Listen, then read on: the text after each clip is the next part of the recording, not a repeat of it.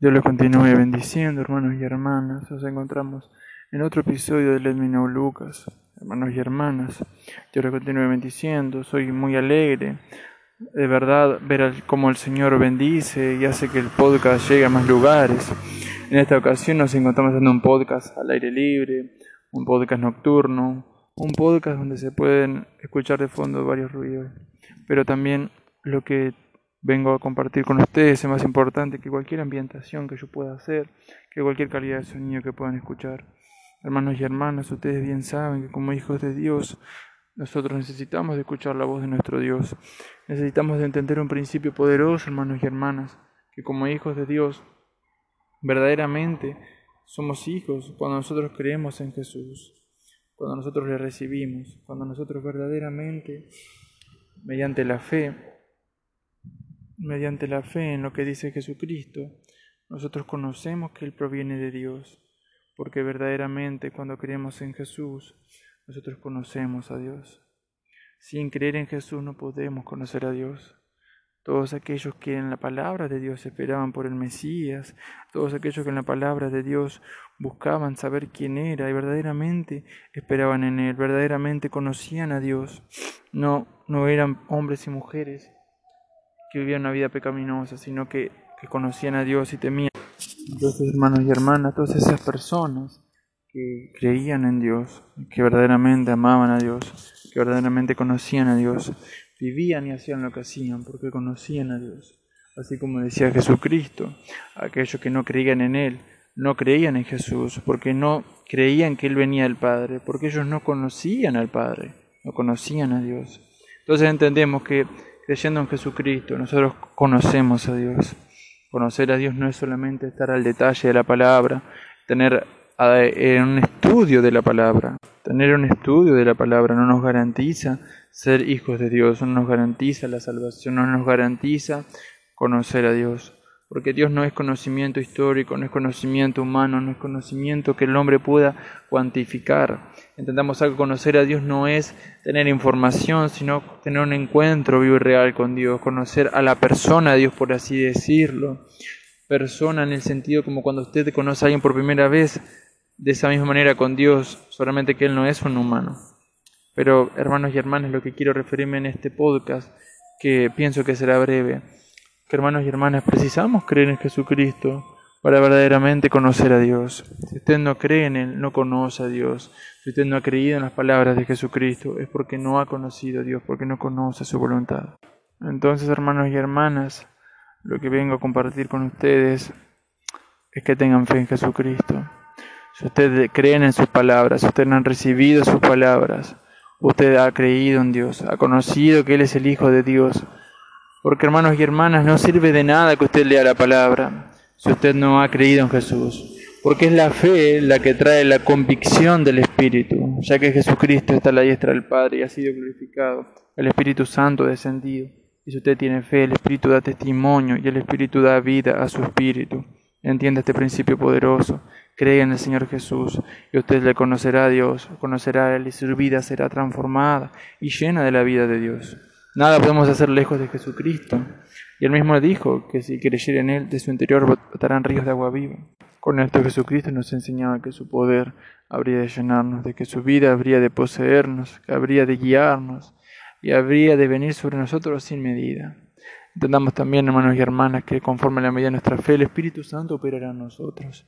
Y quiero decir, Dios da su espíritu sin medida, Jesucristo lo da sin medida, pero es conforme a su fe. Mientras usted más cree en Él, más cree en su palabra, más cree en lo que Él ha dicho, en sus promesas, en que Él es justo y verdadero, más el Espíritu se revela se manifiesta en su vida, porque entienda, Dios ya lo ha derramado sin medida, pero usted empezará a experimentar lo nuevo de Dios cuando usted empiece a crecer y madurar en su fe.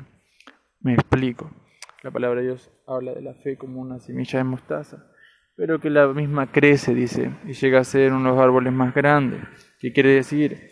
Jesucristo no solamente estaba dando una enseñanza poderosa, sino que nos hablaba de nuestra fe debe de crecer, debe de madurar, debe de tener obras.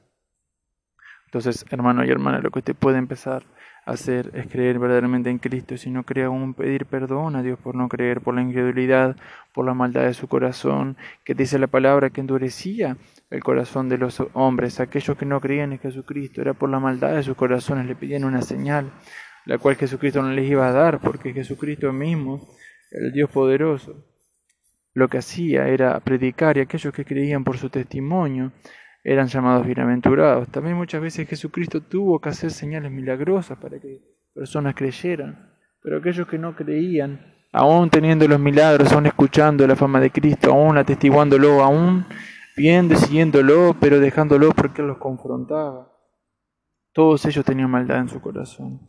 La dureza de su corazón correspondía a la maldad que había en ellos. O sea, me explico. Cada vez que alguien tiene en su corazón perversión, maldad, incredulidad, empieza a calumniar al respecto del mismo Jesucristo, del mismo Dios, es porque en su corazón ha subido el orgullo, la maldad, es porque su corazón no es un corazón puro que busca de Dios y le ama. Me explico, los fariseos y todos aquellos sacerdotes que buscaban a Jesucristo y todos aquellos que de la sinagoga que estaban en contra de él, todos ellos hablaban mal de Jesucristo, no reconocían su autoridad, porque ellos no habían conocido a Dios. Aun aquellos que no tenían conocimiento de la palabra, como los guardianes del templo, se admiraban de la autoridad de Jesucristo. Necesitamos de entender que Jesucristo tenía autoridad no porque Él gritase, no porque subiera la voz, no porque eh, hubiera hecho escándalo, no, no, no. La autoridad de Cristo emanaba de que Jesucristo verdaderamente conocía a Dios y sabía quién era Dios, y por conocer a Dios, por ser un hijo de Dios verdadero, y el vivir en santidad, el pecado no tenía poder sobre su vida. Y recibo hoy esta revelación. Al pecado no tener dominio, recibimos autoridad para hablar delante de los hombres. Esa autoridad se reconoce en todos aquellos que viven en santidad todos aquellos que anhelan conocer a Dios, todos aquellos que tienen humilde el corazón, más los soberbios y los orgullosos, nunca van a reconocer que están mal o que necesitan cambiar o que alguien tiene razón fuera de ellos. Con todo esto lo que yo quiero compartir con estos podcasts, aprovechando también la cuestión de la razón. Porque yo les hablo, hermanos y hermanas, porque yo traigo a ustedes palabra, no quiere decir que yo tenga la verdad, pero cuando yo le hablo de la palabra, es lo que el Espíritu puesto en mi corazón y si algo dicho fuera de la palabra no es verdad. Más si yo he hablado por la palabra, les he hablado la verdad, porque la verdad es Cristo. Todos aquellos que le hemos conocido, hemos conocido que Él es el Hijo de Dios y que en Él hay verdad y que en Él hay vida. Así que hermanos y hermanas, los quiero dejar con esta reflexión poderosa, que usted crea poderosamente en Jesucristo Tan solamente necesita de creer y de obedecer. Estas son las dos condiciones que nos pide el Señor. Su palabra dice que no busca de sacrificio, sino que obediencia. Y que Jesucristo mismo ha dicho que tan solamente con fe, si creyéramos, veríamos el reino de los cielos. Tan solamente si creyéramos, veríamos la gloria de Dios. Entonces, hermano y hermana, crea, tenga fe, que esto producirá en usted esperanza, salvación, vida eterna.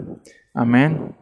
Dios lo continúe bendiciendo. Ruego para que donde quiera que estés en la mano de Dios proveyendo salud, proveyendo protección, proveyendo fe, proveyendo de la bendición del Padre, aún de aquella prosperidad, aún de todo aquello necesidad que usted esté aconteciendo.